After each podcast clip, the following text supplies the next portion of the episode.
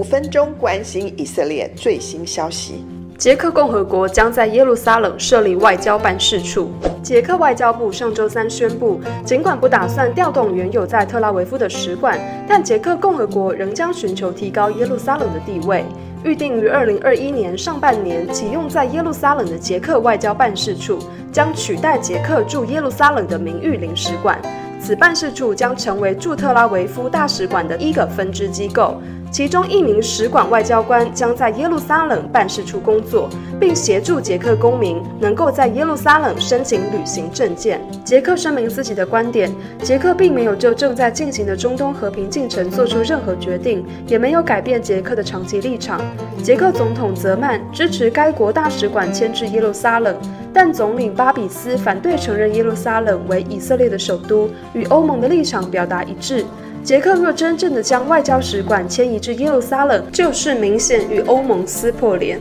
如今在耶路撒冷设立办事处，也算是解套的一做法，既与以色列保持友好关系，也不得罪欧盟。以色列外交部长阿什肯纳杰对此举表示欢迎，并告诉捷克外交部长佩崔切克，这是捷克共和国与以色列之间的伟大友谊，以及两国之间的战略伙伴关系的象征。捷克的决定是对耶路撒冷作为犹太人民和以色列国首都的漠视承认。尽管有些国家表示欢迎，并希望追随美国川普政府于二零一八年五月将美国大使馆搬迁至耶路撒冷如此具有里程碑意义的决定。不过，截至目目前为止，只有瓜地马拉正式这样做。九月，洪都拉斯宣布打算在年底前将其大使馆迁至耶路撒冷。包括马拉维在内的其他几个国家也表示希望迁出使馆，而马拉维将成为第一个这样做的非洲国家。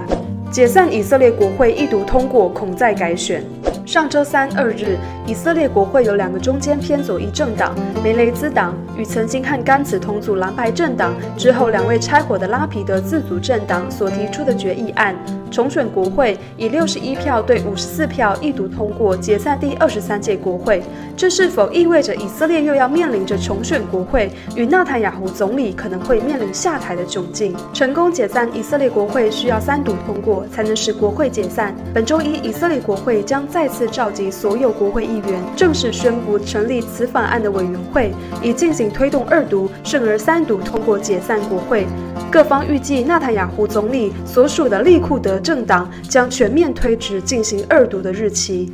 就以色列当地媒体报道，纳坦雅胡总理在国会投票后几小时内立即召开新闻记者会，并呼吁候补总理、现任国防部长甘茨需要停止将以色列拖入再次二年内进行第四次国会大选，现在停止为时不晚。甘茨则表示，如果不是要对纳坦雅胡进行刑事审判，以及盼望国家能够运转良好的政府与国家预算，也不会进行解散国会，再次进行选举。out. 为卡达祷告。上周三二日，美国川普政府中东高级顾问库什纳与卡达国家元首兼武装部队最高司令阿勒萨尼与卡达首都多哈见面。据卡达官方通讯社报道，双方见面讨论中东地区事态发展，但未透露任何细节。不过，就以色列时报采访中东时事分析师表示，他们预计库什纳将致力于解决长达三年之久的海湾危机。此危机是沙乌地阿拉伯领导的同盟与卡达之间的顽强对峙。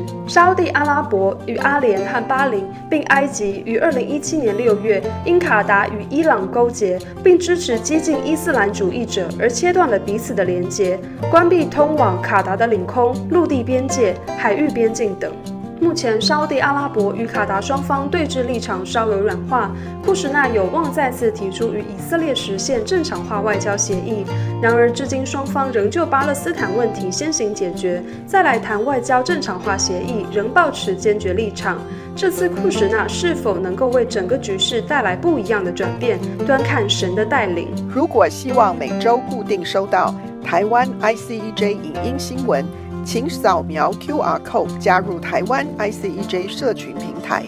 若您喜欢这则新闻，请记得帮我们分享哦。